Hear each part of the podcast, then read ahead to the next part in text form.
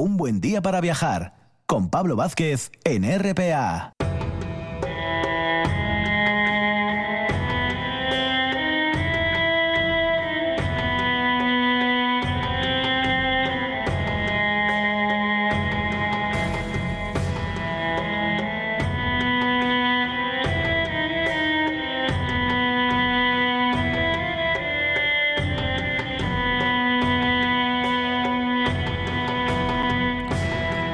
Tras el boletín de, noticias, regresamos aquí en un buen día para viajar, para viajar, valga la redundancia, al mundo egipcio que tanto nos gusta de vez en cuando tratar y con un proyecto de esos que a nivel arqueológico son tan interesantes y que nos llevan eh, al mundo faraónico, siempre tan apasionante y tan interesante.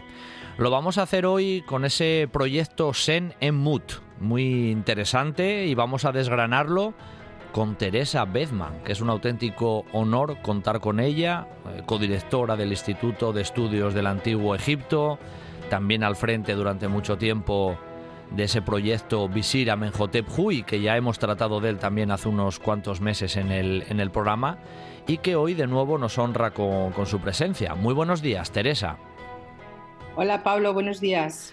Es un auténtico lujo, ya sabes, contar contigo de vez en cuando por aquí y con Francisco, que también lo haremos estas próximas semanas seguro, porque, porque Egipto siempre, siempre está de moda ¿eh? en este sentido y vosotros ya os encargáis también desde el Instituto de Estudios del Antiguo Egipto que sea así, bueno, pues dando a conocer también vuestros trabajos casi diarios, vuestras investigaciones y vuestros diferentes proyectos. Por eso iba a hablar yo hoy contigo, Teresa, específicamente de este proyecto Senemut, que la primera pregunta yo creo que es la obligatoria, ¿qué es este proyecto y cómo y cuándo y cuándo nace, ¿no? Para ponernos un poquito también en situación.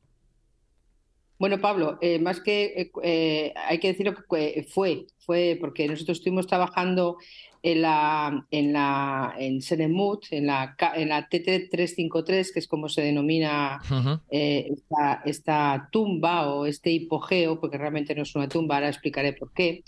empezamos a trabajar el proyecto en el año 98 y lo terminamos justamente en el año 2008 eh, bueno, eh, y bueno, fue un proyecto que llevamos a cabo desde el Instituto de Estudios del Antiguo Egipto, financiado única y exclusivamente por el Ministerio de Cultura de, este momento. Entonces, eh, fue un proyecto muy, muy bonito que consistió en, en la excavación, en la limpieza, adecuación museística y en la traducción de los textos de la única cámara que tiene, que tiene este hipogeo, que tiene textos, porque este, este hipogeo tiene justamente tres cámaras, pero la única que está decorada es la primera, que es pequeña también, porque tiene tres, metros de, de ancho por 1,90 de alto pero completamente, como digo, está llena de jeroglíficos y, es, y tiene el techo que es lo más fantástico del mundo, el techo astronómico más antiguo de la humanidad. O sea, con lo cual mm. fue un auténtico privilegio poder, poder eh, trabajar en este, en este proyecto. Sobre ese techo luego tenemos que hablar porque es una cosa impresionante y que los oyentes casi lo vean a través de, tu voz, ¿no, Teresa? Pero eh, coméntanos un poco el espacio geográfico de, ese hipogeo. ¿Dónde, ¿Dónde nos situamos en Egipto? Eh, bueno, nos situamos eh, justamente en, la antigua Tebas, lo que hoy es Luxor, que es conocido por, los, todos los viajeros, eh, en el circo rocoso de Del Bahari, donde se encuentra el templo de la reina Hatshepsut, y justamente debajo del, del primer patio de este templo, Senemut, que, era, que fue su arquitecto, que fue su consejero, que fue bueno, quien realmente creó y digo creo con, con letras mayúsculas, a Hatshepsut, porque sin este personaje que era increíblemente sabio, posiblemente Hatshepsut nunca, nunca hubiera podido ser faraón de Egipto como así fue, ¿no? Así que en este, en este marco tan maravilloso del circo rocoso del Bahari es donde se encuentra este, este hipogeo.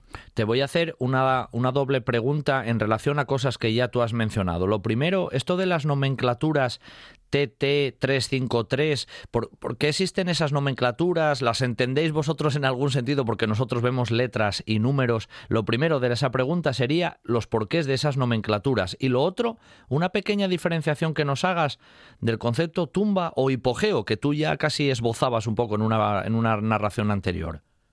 Bueno, eh, la TT eh, significa eh, Tebantum, es como se denomina aquí. esto es un, este es una zona que, como digo, está en Del Bahari y todas las, las, tumbas que están en, esta, en este área pues llevan en la nomenclatura TT, que son tumbas de nobles y es de Tebantum, como digo.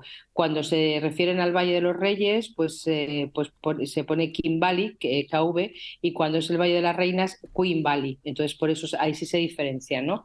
Por eso, la diferencia entre tumba y hipogeo me explico. en, la tumba siempre se ha dicho que la T353 era la segunda tumba de Senemut. Esto es rigurosamente em, incierto porque porque Senemut ya se había construido otra tumba que estaba en, Gurna, muy, estaba como unos 600 eh, o 700 metros en, en, otra zona, pero próxima, que era la TT-71. Cuando Whitlock en 1924 descubre por casualidad este, la entrada que estaba, que estaba inviolada de esta, de, este, de, esta, de esta tumba en su momento, pues él piensa que, es una, que de repente Senemus ha hecho una segunda tumba. No entendía muy bien por qué. Y, y Willow, realmente, que era el director de la excavación del Metropolitan Museo de Nueva York, que era el que estaba trabajando en, el, área en los años 20, como te digo, pues entonces él decide, o sea, él piensa que, que, se ha hecho por alguna razón que no, llega, no logra entender una segunda tumba, algo bastante inusual, inédito.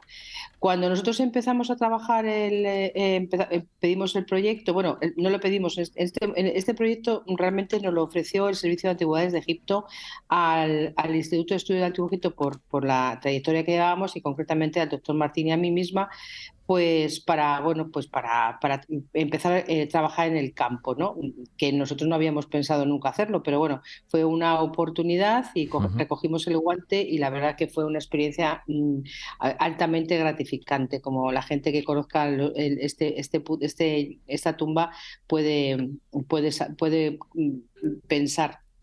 El, el tema es que que mm, eh, cuando nosotros empezamos a trabajar, como te digo, pensábamos que era una tumba, pero claro, de repente vimos que había un desnivel eh, de unos 45 grados hacia abajo, eh, tiene hasta llegar a la primera cámara, como digo, porque tiene tres, la primera cámara tiene, tiene un como 45 grados en pendiente, tiene escaleras y llega a una cámara pequeñita, como, hemos dicho, que es la que tiene 3 metros por 1,90 de alto y después sí, continúa, continúa bajando hacia dos cámaras más y, sigue por escaleras. Bien, eh, haciendo las mediciones correspondientes nos dimos cuenta, porque el sarcófago de Senemut se encontró en el, en el, que está actualmente restaurado y se encontró precisamente en la 71 que yo comentaba.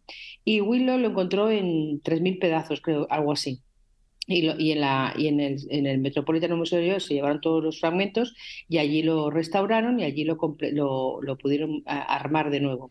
Cuando uno ve las medidas que tiene ese sarcófago y el peso, te das cuenta un sarcófago que era de, de, de, cuarcita roja, que era justamente como que hizo, se hizo Hasesut. Eh, que pesa, ahora mismo no recuerdo muy bien el peso, pero era un montón la pesa un montón. Imagínate, eso es imposible bajarlo por una pendiente de 45 grados, entre otras cosas porque el suelo es de tafla. La tafla es como, como una especie de, esquisto pizarroso, pero muy blando, muy blando, muy blando. O sea, que simplemente con, la, tocas y se deshace como si fuera cartón, una cosa muy rara. Entonces nosotros pensamos que esto era imposible, pero es que además, si esto fuera poco, es que no entra. O sea, no entra por, por el hueco. O sea, y entonces, eh, claro, pensar que eso se hizo para bajar por ahí es imposible. Se hizo un cálculo, el, arquitecto que teníamos en este proyecto, eh, Juan Martín Rojo, que ya falleció, que para descanse, hizo un cálculo de la gente que, si hubiera podido bajar por aquí, de la gente que hubiera necesitado, por el peso que, tenía este, este sarcófago, y hubiera necesitado unas 200 personas para haberlo bajado. ¿Dónde? ¿Por dónde? No había espacio. Entonces, claro, nosotros, eso nos dio que pensar de que esto era imposible que hubiera sido una, una tumba. En los textos de, en los textos de, dicho, de, dicho monumento, que por cierto te voy a dar una primicia, eh, en el 2024 van a ver la luz. Nosotros lo tenemos traducido y ahora pues estamos en vías de con una editorial española bastante importante eh, se ha interesado por este trabajo y, se va, va, a ver la luz en el año 2024. O sea que finalmente se va a poder ya ver toda la traducción que, que hemos hecho durante bastante, bastantes años, el doctor Martín y yo misma. Y entonces cuando uno llega, como decía, abajo y ve esta cámara llena de jeroglíficos conectados con un techo astronómico que la gente lo ha, estudiado por separado y es imposible. El techo está conectado con los textos. O sea, y si no entiendes los textos, no entiendes el, techo y viceversa, ¿no? Entonces, el, el, tema es que tú dices, bueno, es imposible que esto se hiciera para, para no sé, no, no, no, no tenía mucha relación.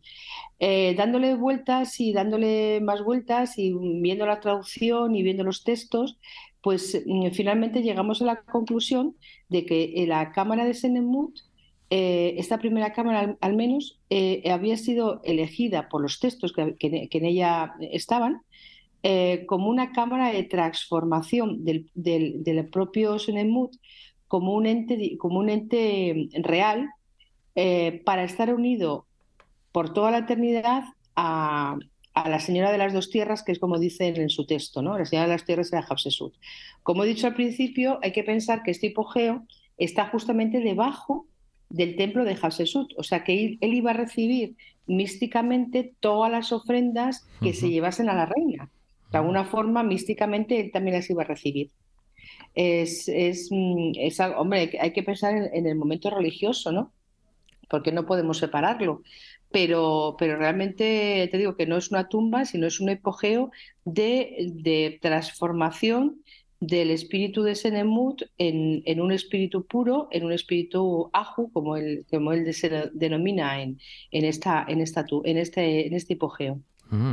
Es, es, increíble, ¿no? La, la, situación, cómo quedaba todo y estaba todo, nada hecho al azar, como solemos decir. Iba a preguntarte, Teresa, con respecto a algo que tú mencionabas antes, que tal vez Hatshepsut no hubiera sido lo que fue si no hubiera sido por el propio Senemut.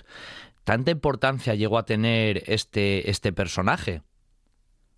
Todo, o sea, toda la importancia. Mm, hay que pensar que es una cosa que también se, no, no, no se comenta en los libros, eh, pero bueno, si se quiere saber más, eh, nosotros hemos publicado dos libros, uno es Hatshepsut de Reina Faraón de Egipto y otro es Enemut, el hombre que pudo ser rey, que ya lo, lo dejo por si, porque se puede buscar y, si a alguien le interesa este periodo histórico tan interesante. Eh, es que hay que entender un poco el momento trascendente que vive Hatshepsut. O sea, después de la revolución de los Ixos, eh, Egipto ha, quedado muy tocada después de, esa guerra y la, dinastía 18, concretamente en Tebas, ha tomado mucho auge y el clero de Amón ha tomado muchísimo auge. El, tema es que los reyes, eh, los, reyes siguientes, que son los que dan comienzo a la dinastía, pues eh, van quedando sin, no, tienen descendencia, bien porque se hayan muerto o porque no tuvieron hijos. Por lo tanto, los eh, príncipes reales, los reyes después, han tenido mm, con, mujeres secundarias o con, concubinas eh, hijos que son los llamados Tutmosis. Tutmosis primero, Tutmosis segundo, hasta Tutmosis tercero. Y así ocurre por, dos veces en la época, o sea, el padre de Hatshepsut fue Tutmosis primero ella es obligada a casarse con un medio hermano menor que ella, que será Tutmosis II. Eh, al poco tiempo, el faraón fallece, o sea, el rey fallece. Y entonces ella tiene, es la madre de una niña, que será la princesa Neferura, la reina Neferura posteriormente, pero que no puede hacer la corregencia mm, que hubiera sido lo normal si, si el hijo varón hubiera sido de ella, eh, que, la historia nos ha deparado en otras ocasiones. Entonces, en este momento, ella lo que hace es que espera una, serie de años hasta que su hija Neferura es, eh, llega a la pubertad, eh, es desposada por su medio hermano también, que es, será el futuro Tutmosis III, el gran faraón guerrero, y entonces ella toma la realeza, o sea, ella se, se hace nombrar faraón. La palabra faraón, o sea, el, el, epíteto faraón es la primera vez que se puede utilizar. Antes, faraón viene, se sabe que es de, deriva de una palabra egipcia que era per-ha, el que vive en la casa grande, que después lo vamos a encontrar en la Biblia y de ahí pues es donde, de donde se toma, ¿no? Mm. Entonces, el, antes no, antes eran reyes hasta ella, a partir de ella, son faraones. ¿Vale? Mm. Eh, no, hay que, no hay que decir la faraona Hatshepsut, porque faraona nada más que tuvimos a Lola Flores. Hatshepsut fue faraón, fue faraón. Que eso cuando yo lo, lo, escucho me pongo de los nervios. Pero bueno, quiero, quería dejarlo claro. Entonces, bueno, he quitado la broma. Eh, entonces ella eh, fue una mujer, ya te digo, muy, primero que estaba muy ilustrada, tenía este gran hombre a, su, a su mano derecha. Eh, realmente siempre se dice que detrás de un gran hombre hay una gran mujer, ¿no? En este caso es al revés. Detrás de esta gran mujer hubo un hombre mm, con una inteligencia, un hombre con una, una sabiduría, una comprensión del, del, mundo religioso, del mundo místico, de, de, saber estar increíble, ¿no? Ella también se rodeó de otros nobles también muy, muy importantes para ella, como Japuseneb, otro gran personaje de su, de su momento, y, durante su reinado, pues eh, Egipto floreció mucho, fue muy próspero. Tebas la embelleció como nunca antes había estado. Eh, el templo de, de millones de años de ella, el Yeser Yesero, que es el que todo el mundo visita cuando viene a, Del Bahari, pues realmente es una obra arquitectónica única. Está hecho en terrazas, cosa que antes no se había construido nunca nada, y es un, de, una, de una pureza de líneas, de una belleza, algo extraordinario. Entonces, mm. realmente, y todo eso se debe a la gran inteligencia de este hombre y, que bueno pues eh, hizo, hizo de ella posiblemente un sueño que fue el faraón Hatshepsut. Y otra cosa que quisiera también dejar claro, para que vean la importancia de esta gran mujer, es que el Valle de los Reyes, que hoy conocemos por el famoso Tutankamón, eh, la primera tumba que se manda a construir en el Valle de los Reyes, la KV-20, es la tumba precisamente de ella de ella, donde manda, donde ordena enterrar a, su padre, posiblemente incluso a Senemut y, ella. Mm, o sea, que, realmente, os digo, hizo un gran, una, gran, una gran labor constructiva y de y embellecimiento de la, de la propia ciudad de Tebas. Oye, Teresa, cuando, cuando, cuando, la, cuando el faraón Hatshepsut eh, muere, Senemut eh, pasa también un poco al ostracismo, hay cierta damnatio ahí con él, o ¿qué pasó ahí? Vamos a ver, eh, eh, ella eh, al final de su, de su vida, aquí pasa una cosa, Senemut era mayor que ella, se calcula que Senemu tiene alrededor de unos 80 años cuando fallece y ella, cuando la momia parece ser que da una, una, datación entre 50 y 55 años cuando ella fallece. ¿no? Entonces, eh, unos cuantos años antes, unos pocos años antes, muere su primogénita, que era, que era eh, la, la, reina Neferura, que se había casado eh, con Tumosis III. ¿no? Posiblemente murió de parto esta, esta, esta muchacha, porque hay la, en, un templo de Tumosis III hay el nombre de un, de un pequeño príncipe que posiblemente era de esta mujer y después vemos que años después se vuelve a casar con la segunda hija de Hatshepsut. O sea, la, que, entonces, bueno, eh, y ahí sigue después la historia, ¿no? O sea, no nos vamos a meter ahí. Eh, cuando, pero la Danati Memoria no, no hay que pensar que se la hizo, el, como todo el mundo dice, Tumosis III. Puede que a lo mejor algún partidario de Tumosis III no la tuviese muchas simpatías, pero realmente quien hace la Danatio Memoria, tanto de ella, de Hatshepsut, fueron los Ramésidas, el Seti I y Ramsés II. Fueron muchos años después. O sea, no, no. ¿Y eso por qué lo sabemos? Porque justamente en el templo este que estoy mencionando yo varias veces, de Del Bahari, ahí tenemos los cartuchos tanto de Seti I como de Ramsés II, que son los mm. que hacen la verdadera damnatio memoria de ella. Interesante esa parte, claro, que se hablaba mucho de esa otra cuestión y sin embargo tal vez los tiros vayan por, por otro lado. Oye, hemos mencionado, y has mencionado en varias ocasiones, el techo astronómico. A ver cómo nos puedes trasladar eso a travez de, tu voz, Teresa. ¿Qué es el techo astronómico? ¿Por qué tanta importancia? Vamos a ver, pues bueno, el techo astronómico de, de Senemut eh, está, está dividido, a ver si lo sé explicar bien, está dividido en, dos registros, esa es una especie cuadrada, ¿no? Está dividido en dos registros, y donde tenemos eh, em, representados pues eh, tanto los, em, los planetas que hasta ese, hasta ese momento se conocían, tenemos representado las, las diferentes las estaciones, el, tenemos representado lo que es un año, que el invento del año de 365 días es de, es de Egipto. Después, cuando viene Julio César, lo, lo, incorpora, lo incorpora, a Roma y de, ahí pasa a todo el mundo, ¿no? Pasa a nosotros y a todo el mundo. Eh, y, pero fíjate qué cosa más curiosa, que todo el mundo piensa que los años bisiestos era una incorporación al calendario de la época de los Ptolomeos, mm, ya casi al, final de la historia de Egipto, cerca de Cleopatra, ¿no? para que nos entendamos históricamente. No es exactamente así, pero bueno, en ese periodo histórico nos tenemos que mover. Pero ya en este, en este techo, Senemut contempla los eh, cuatro días de pago menos que son, los, que son los, los, años bisiestos. Es, de alguna forma, este techo es como si fuera un calendario perpetuo o sea, para que por toda la eternidad estuviese funcionando en, relación con esos textos que yo he, que yo he comentado antes, que no, hay, no se pueden separar, ¿no? No se puede separar una cosa de la otra. ahí se ven diferentes constelaciones, o sea, es un techo muy, muy interesante. Sin duda, y además viendo alguna de las imágenes, eh, nos viene a decir el, el gran conocimiento que muchas veces hemos oído mencionar, Teresa, de del mundo astronómico y el reflejo que tenía también un poco en la vida cotidiana de, los egipcios.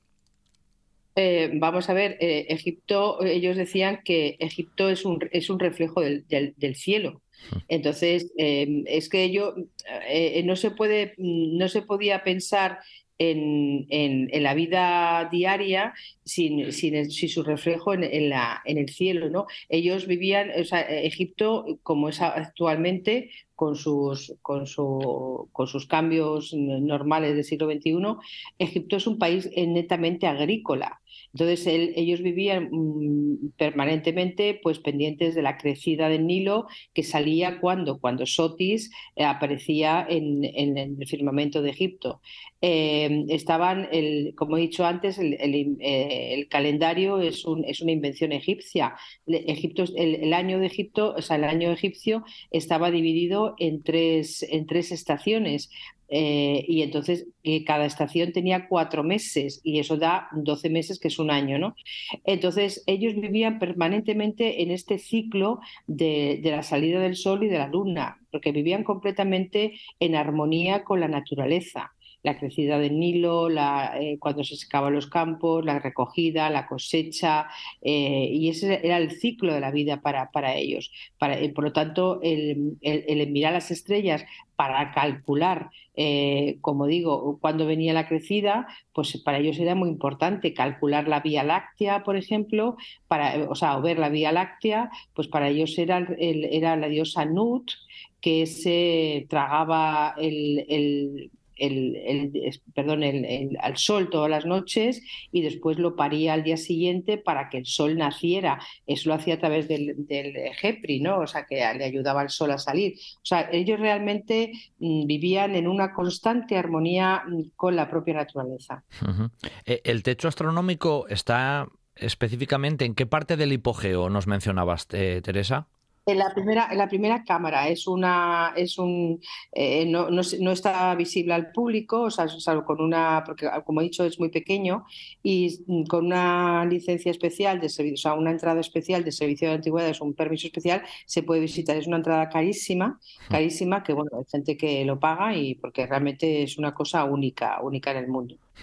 Desde tu punto de vista y bueno, yendo ya casi finiquitando, ¿qué otros elementos, a lo mejor incluso del espectro material, arqueológicos o artísticos, son también así importantes o de relevancia que, nos puedas comentar también desde tu punto de vista, Teresa? ¿A qué te refieres? ¿A la, tumba de Senemut? Sí, a la tumba, sí, al de Senemut, al de Senemut, pues bueno, pues eh, eh, los textos jeroglíficos que, como te he dicho antes, van a aparecer publicados en el 2024, que van a ser una gran sorpresa y una gran novedad porque el mundo académico lo está esperando. Pero vamos, va a estar, va a estar eh, disponible para todo el mundo porque se va a entender muy bien, ¿no? eh, pues eh, recoge una serie de textos que son únicos, unos, unos especiales que se hizo el propio Senemut para él mismo, para ese, para ese paso al más allá, Después recogen primeros, primeras ediciones, por así decirlo, de libros que después se, o de textos que después se van a ver en otras tumbas, como pues el, tema de los campos de Yalu, que es un paso al más allá, los campos de Yalu era, como el paraíso o algo así. Pues hay pequeños, hay, textos que las, las primeras versiones las vamos a encontrar en Senemud y después, mm, eh, em, eh, y después se, van a ver en otros sitios. ¿Y esto qué, quiere decir? Pues que los textos estos quedaban reflejados o quedaban guardados, mejor dicho, en, en, los, en los sitios más sagrados de los templos y porque después había otro tipo de, años después, años después, eh, otros sabios también conocidos no es que los copiaran, pero sí se inspiraron en, en, estos para hacerse sus propias tumbas. Y, pero la primera versión es la de Senemut. Eh, no puedo dejarte escapar hoy, Teresa, sin preguntarte un poco por la actualidad, porque hablaba con, contigo ya hacia el mes de, abril, mayo, pero los trabajos en Egipto siguen. Eh, ¿Seguís todavía en el tema del visir Amenhotep Hui? Coméntanos un poco lo más novedoso, te hago saltar un poco la actualidad. ¿En qué estáis? Bueno, yo, yo estoy hablando ahora mismo desde Luxor. O sea, nosotros hemos empezado la campaña el 26 de, el 26 de septiembre, hace unas semanas, y ya estamos en pleno, en pleno, bueno, pues en plena primera fase de la campaña. Estamos, pues, en, continuamos restaurando eh, la, tumba del visir, hay otro, eh, después seguimos también al mismo tiempo excavando tanto la tumba PC y en los próximos días pues vamos a abrir otra tumba, eh, pero esta no la vamos a excavar de momento, hasta, pero solamente la vamos a documentar. Queremos documentar porque, como ya comenté la vez pasada, dentro de la tumba del visir, que ha resultado ser una necrópolis mm, posterior, nosotros el equipo de la Fundación del Instituto de Estudios del Antiguo Egipto localizó a lo largo de estos años hasta 11 tumbas, de las cuales ya tres están excavadas, la cuarta es la que estamos en este momento, y, entonces, eh, la cuarta y quinta, perdón, porque es que la, eh, estas dos están unidas por el interior. Eh, nos está dando muchas sorpresas que no puedo revelar, pero que se, serán interesantes contarnos más hasta, porque es que estamos, estamos en los, en los principios de ver que hay, que no sabemos que hay, si hay otra cámara más, que podamos dar alguna sorpresa o, bueno, simplemente es la ilusión. Y después, pues como he comentado, vamos a abrir otra tumba que, que también tiene pinta de ser muy grande, y, pero esta solamente la vamos a documentar, porque lo que hacemos para no dispersar el equipo y no dispersar el trabajo terminamos una tumba y empezamos otra, pero ya en los, lo que vamos avanzando son los planos, un poco la documentación, ver por dónde vamos a atacar el próximo año o esta campaña, porque a lo mejor esta, esta, esta tumba que estamos excavando ahora mismo, a lo mejor la, acabamos esta, esta campaña, ¿eh? y, si es así, pues continuamos con la otra. Así que ya digo que, que, que os estoy hablando desde Luxor en una bella y hermosa mañana de, de, sábado y con un cielo azul impresionante y un calor también impresionante. 46 grados nada más, pero bueno, es lo que hay. Es lo que hay, es lo que hay. Además que nos lo traslades así nos gusta mucho más, ¿no? Y nos ponemos más todavía en situación del trabajo que en realidad día a día vais desarrollando y que por lo que nos cuentas, Teresa, ahí hay mucho todavía por sacar a la luz y, y los proyectos van a seguir adelante, seguro, durante, durante mucho tiempo. Y como hay alguna primicia por ahí, seguro que volveremos a hablar tanto contigo como, como con Francisco. Así que, Teresa, eh, es un placer siempre tenerte en un buen día para viajar y que nos traslades eh, al mundo egipcio y en este caso hoy a ese hipogeo de Senemut, el gran arquitecto del faraón Hatshepsut, que en este caso siempre es muy, muy interesante. Teresa, un abrazo muy fuerte desde Asturias y que vaya muy bien. ¿eh? Muchísimas gracias a todos tus oyentes y hasta, y hasta siempre. Un saludo. Sidrería Parrilla La Carballera de Granda. Cocina para todos los paladares. Amplios salones, menú del día, eventos, terraza con atención personalizada. En Gijón, Sidrería Parrilla La Carballera de Granda. Para disfrutar de la vida.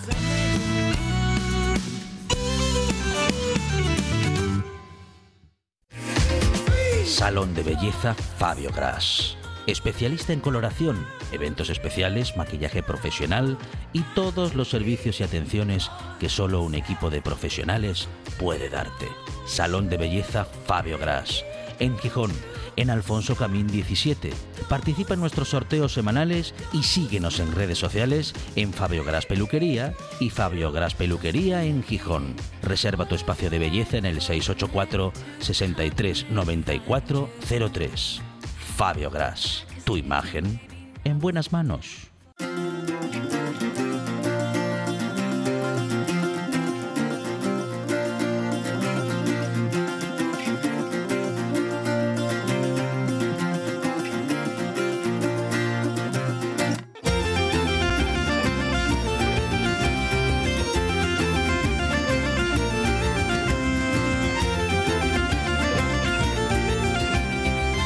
Salimos con los ojos ahí un poco llorosos de la tumba del hipogeo de Senemut a la claridad y venimos ahora desde Egipto, desde Luxor aquí, ¿eh? a Asturias, a la zona de la ría de Avilés, donde se encuentra uno de esos recursos tal vez no muy conocido. Yo debo decir que he tenido la oportunidad de visitarlo y es muy recomendable. Es el llamado Espacio Portus, perteneciente a esa autoridad portuaria de Avilés, y allí al frente, como gestor, tenemos a un historiador y arqueólogo. Él es Nicolás Alonso y nos acompaña en esta mañana de sábado. Muy buenos días, Nicolás. Buenos días, Pablo. Bueno, un placer ¿eh? que estés con, con, nosotros a través de aquí de las ondas de RPA en un buen día para viajar. Decía yo esto de tal vez no muy conocido, no sé si esto se ha ido revirtiendo y tú que llevas ya un tiempo por ahí, ¿se está dando mucho más a conocer ya el espacio Portus o todavía falta un poco más ahí de, de que la gente se acerque un poquito más? A ver si nosotros ponemos un grano de arena, Nicolás. Bueno, pues muchísimas gracias. Eh, pues creo que ocurre un poco con la propia historia de, la ría y del, puerto de Avilés, que en realidad lo que tratamos de potenciar desde Espacio Portus es darla a conocer. Y, nosotros además eh, durante un tiempo tuvimos el hándicap, como otros centros eh, museísticos, de estar cerrados debido a, a, la pandemia. ¿no? Entonces, desde hace ya más de un año, pues eh, proyectamos un poco todos nuestros recursos didácticos eh, para, bueno, para recibir a todos los que quieran conocer esta, esta profunda historia. ¿no? Sin duda, cuando uno se acerca es muy, muy interesante, pero para acercarse tenemos que saber lo primero dónde está. Y te voy a preguntar un poco por esa cuestión más de mm, logística, ¿no? ¿Dónde se encuentra el espacio Portus? ¿Cómo llegamos, cómo llegamos a él, Nicolás?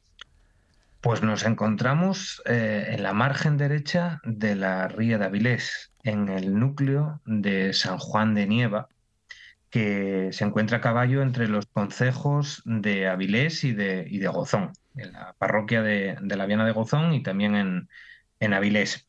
Y llegamos a través de la antigua carretera de, que va al faro de, de, Avilés o faro de San Juan y nos encontráis eh, un poco volcados y, y mirando a, a, la mar, a la ría de Avilés desde la, de la curva de Pachico, en las uh -huh. antiguas instalaciones del astillero de Rivera de Ojeda y Aniceto Fernández Evia. Uh -huh. Bueno, ya estamos ahí situados más o menos en el mapa y cuando uno se acerca al espacio Portus, mm, ¿qué se encuentra, Nicolás? ¿Cómo es un poco el recorrido que normalmente el viajero, el turista, el asturiano o de donde venga, al, atravesar esa puerta, ¿qué ve? ¿Cómo está dispuesto? ¿Qué, qué vemos? Uh -huh. Coméntanos un poco ahí virtualmente, ¿no? A bueno, través de tu voz. Eh, sí, el, el, el, proyecto originalmente surge eh, a partir del año 2015 en el que tiene lugar una, una efeméride fundamental, que es el centenario de la antigua Junta de Obras del Puerto, en el cual bueno, pues tiene lugar una exposición que se de, denominó Portus, una historia del puerto de Avilés, comisariada por Miguel Calleja y Ramón Isidoro. Tuvo lugar en el, en el centro Niemeyer para bueno, incorporar esta, este hito histórico tan, tan importante. Y luego la autoridad portuaria decide prorrogar y mantener este proyecto para dar a conocer su historia, la historia del, del puerto histórico de, de, de, Avilés, y desarrolla un proyecto rehabilitando el antiguo espacio de este astillero, desarrollado por los arquitectos Rogelio Ruiz y, y Macario González de Estorga, uh -huh. a lo largo de, bueno, desde el 2016 hasta el 2019 eh, em, poniendo en marcha, como digo, este proyecto, rehabilitando el, antiguo espacio que se encontraba bastante degradado y poniendo un poco a disposición del público para, para darlo a conocer recuperando parte de esa exposición didáctica que estaba en Portus, una historia del puerto de Áviles, y nosotros lo que eh, desde, el, proyecto didáctico actual lo que tratamos de hacer es proyectar desde esta exposición que tenemos eh, permanente en el, en el centro, dar a conocer la historia del puerto de Áviles pues con unos recorridos didácticos por la margen derecha, dando a conocer un poco esta historia desde sus orígenes medievales que entroncan con la monarquía asturiana hasta el presente. Porque precisamente eso que mencionabas ahora al final, Nicolás, eh, Avilés fue un poco como el puerto de Oviedo, digámoslo así, en el reino de, Asturias, y Oviedo o el reino miró hacia el mar a través de, Avilés. Por tanto, la ría, el espacio acuático, mm, sin la ría, Avilés no sería lo que es hoy. Eso, eso es evidente y eso está directamente relacionado. Están ahí las raíces propiamente incluso de la ciudad no se puede entender, visto desde el presente ni desde su origen, eh, Avilés sin su puerto. Es una dualidad histórica eh, que, marca un poco lo que es las, raíces y el origen de, la villa de, Avilés. Y como bien señalas, y, eh, evidentemente está, tenemos unas, unas raíces históricas bien profundas en este caso, el puerto de Avilés es el puerto de los reyes asturianos de su origen en este entorno. Eh, en un estuario, tenemos que imaginarnos un estuario muchísimo más amplio que, que, lo que es el canal actual, que, cuyas márgenes están regularizadas y dispuestas para sostener un poco toda la industria portuaria y las empresas que se encuentran en el entorno de la ría, pero originalmente la ría era muchísimo más eh, amplia, con menos calado, evidentemente, pero muchísimo más amplio, un estuario muchísimo más amplio, donde se encontraba originalmente, allí en el, Peñón de Raíces, el castillo de Gauzón, que era el castillo de los, de los reyes asturianos, de Alfonso III y la reina Jimena, donde plantaron ese monumental eh, castillo, eh, y que posteriormente, con el paso del tiempo, el, proceso eh, geopolítico desplazó el centro de poder a lo que fue la, villa de, de Avilés, creando un espacio significativo amurallado que posteriormente los, los reyes de León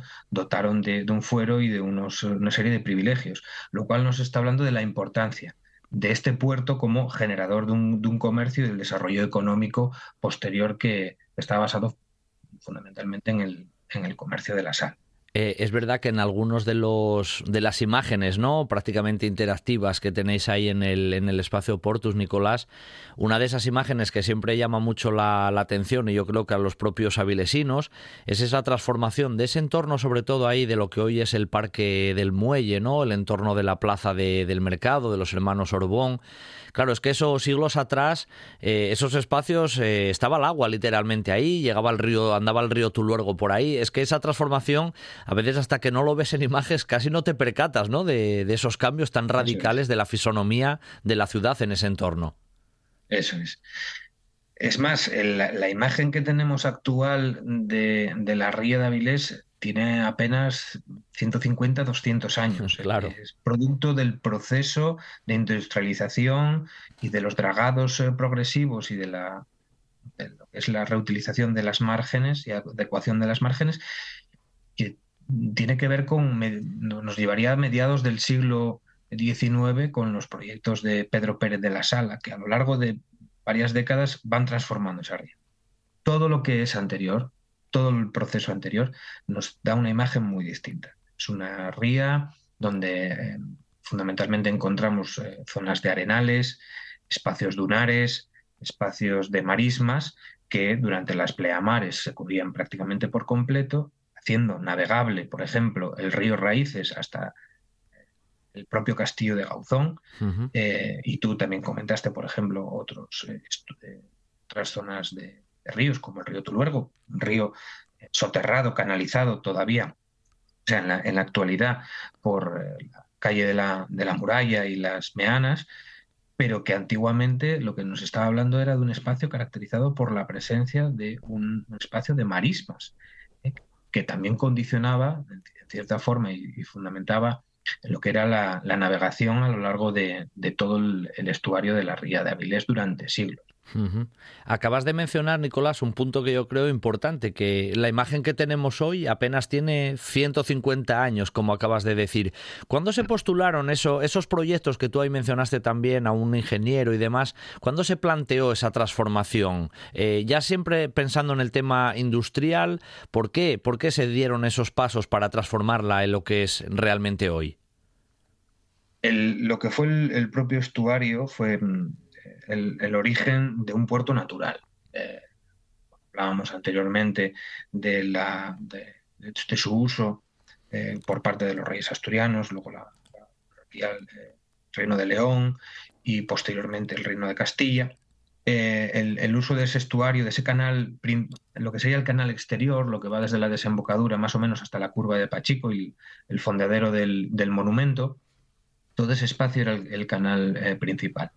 Lo que pasa que con el paso de los siglos, eh, de manera mm, progresiva, el canal se fue colmatando eh, por parte de los aportes sedimentarios de, arenas y sedimentos y lodos, tanto por los aportes fluviales como por los aportes eh, marinos hasta llegar prácticamente al más o menos el principios del siglo XVII, cuando ya aparecen también las primeras informaciones al respecto con los intentos de dragado de manera manual y la extracción de, rocas y para intentar mm, eh, progresar en el, uso del y mantener el uso del, puerto para la entrada de, buques de, entidad de mayor calado.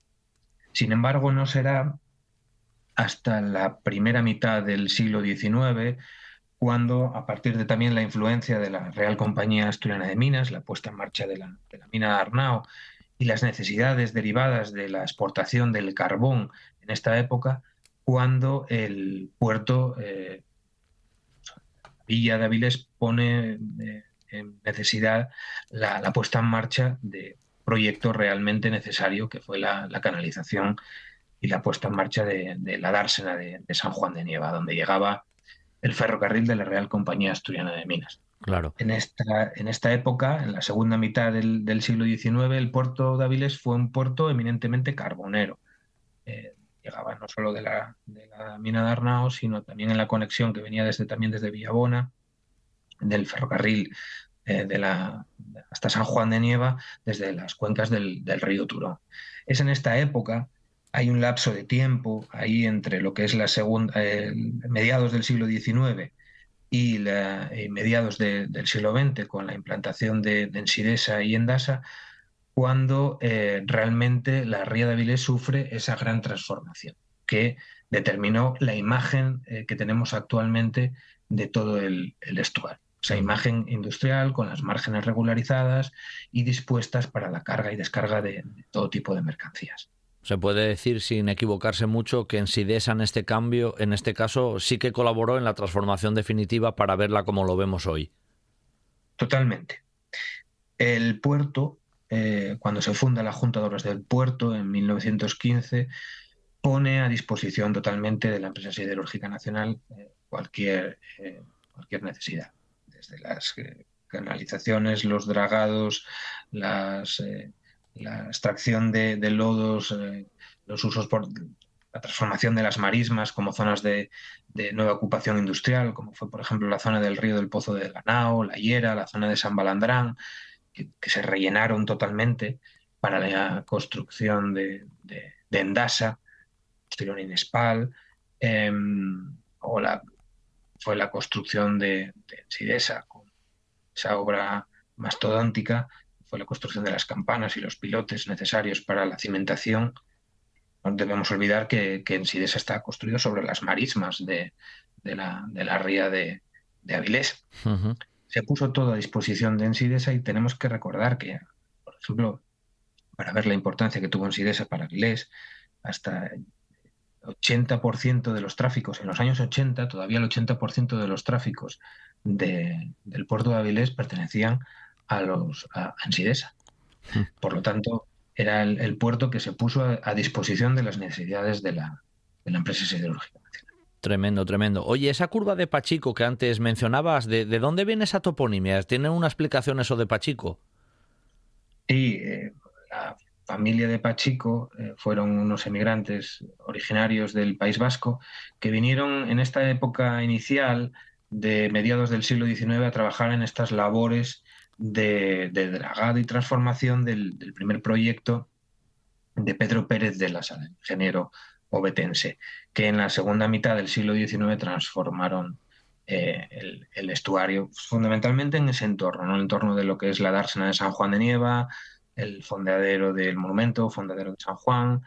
Eh, en ese entorno se asentaron ahí y eh, con el paso del tiempo, siendo grandes conocedores de, a partir de sus trabajos en toda la zona, eh, se convirtieron en los, unos, formaron parte de los barqueros que realizaban el tránsito de una margen a otra de la ría y ayudando y facilitando también las maniobras de entrada y salida de, los buques, los carboneros que se encontraban en la zona. Finalmente fosilizó, quedó eh, grabado ese nombre como la, curva de, Pachico, que todavía en la actualidad recibe ese nombre, esa curva tan característica que tiene la, la ría de Áviles. Eh, las referencias al Portus, ¿no? Porque de hecho el espacio Portus también tiene ese nombre característico que no está, no es baladí, no está puesto al azar. Eh, hay referencias ya, si no me equivoco, desde el siglo XII al concepto Portus, por tanto Avilés, lo que decíamos antes, Nicolás, siempre ligado a, ese concepto de, la ría y siempre su desarrollo ligado a ella, incluso con el tema también de la sal. Está todo un poco interrelacionado, por decirlo así. Sí, eh, estamos hablando del, quizá me atrevería a decir, del puerto histórico por antonomasia de Asturias, porque ya señalaste al principio de nuestra conversación que está muy ligado a la, monarquía asturiana. Em, las primeras infraestructuras de las que tenemos constancia son de, la utilización del entorno de, hablo de infraestructuras portuarias eh, muy, muy antiguas, eh, hablan del siglo XV, del siglo XVI, cuando en el entorno de la, de la muralla de, que rodeaba la, villa, donde se encontraba el antiguo puente de los Pilares, era usado, ahí se encontraba el, el CAI, especie destacada que permitía ah, el tránsito de, los, de los buques de menor calado, falúas principalmente, que podían llegar hasta, hasta el entorno de, de la desembocadura del río Tuluergo donde se encontraba el, Parque del Muelle, que deriva su nombre de, esas, de esa primera zona de, atraque en seco, donde muchas embarcaciones eh, llegaban hasta ahí. Llegaban hasta ahí trayendo pues, eh, la, sal. La sal, como muchos de, de, nuestros oyentes sabrán, fue fundamentalmente el, motor económico de la Villa de Avilés, y esto era importante porque era un conservador de alimentos. Quien controlaba el, comercio de la sal controlaba el precio de los, de los carne y el pescado fundamentalmente. Y eh, el puerto de Avilés recibió, por parte de VI y posteriormente de Alfonso VII, que refrendó este y luego a continuación otros eh, monarcas, eh, recibió el, privilegio de convertirse en Puerto Franco de la Sal.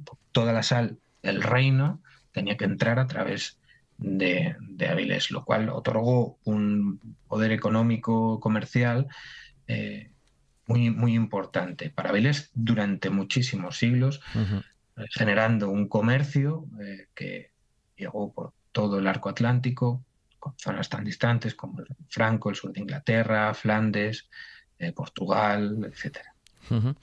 Hoy nos hemos acercado, y lo vuelvo a recomendar, como lo hice al principio, a ese espacio Portus, en la ría de, Avilés, ese gran vertebrador de la vida de la ciudad avilesina y de su entorno, que fue importante y lo sigue siendo, y todo queda constancia de ello en esa visita a ese centro de interpretación donde su gestor, Nicolás Alonso, historiador y arqueólogo, os recibirá amablemente, ya os lo digo yo, igual que amablemente nos ha comentado este recorrido histórico, ¿no? Por la propia ría, por su trascendencia y por lo que uno se encuentra mismamente en el, en el centro de interpretación. Nicolás, te lo agradezco muchísimo. Invito a toda la gente que se acerque por ahí a, verlo porque merece mucho la pena, la explicación y el lugar y que la ría nunca pase desapercibida por la importancia que tuvo en, en la historia. Un abrazo muy fuerte y hasta una próxima vez, Nicolás. Gracias.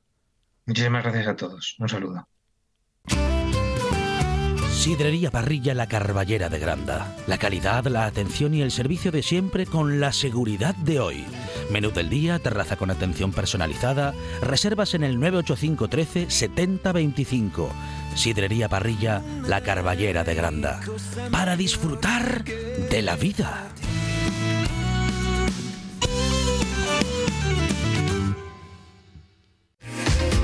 Salón de Belleza Fabio Gras.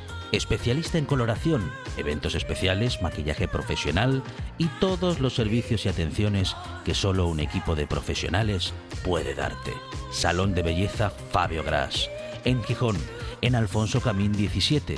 Participa en nuestros sorteos semanales y síguenos en redes sociales en Fabio Gras Peluquería y Fabio Gras Peluquería en Gijón. Reserva tu espacio de belleza en el 684 63 94 03. Fabio Gras, tu imagen en buenas manos. Un buen día para viajar con Pablo Vázquez en RPA. Finiquitamos nuestro viaje de sábado dejando la maleta abierta y preparada porque mañana regresamos siempre con mucho viaje, mucha cultura, mucha historia y mucho arte. Siempre en un buen día para viajar. En el control técnico estuvo Juan Saez Pendas y al micrófono vuestro amigo Pablo Vázquez. Hasta mañana.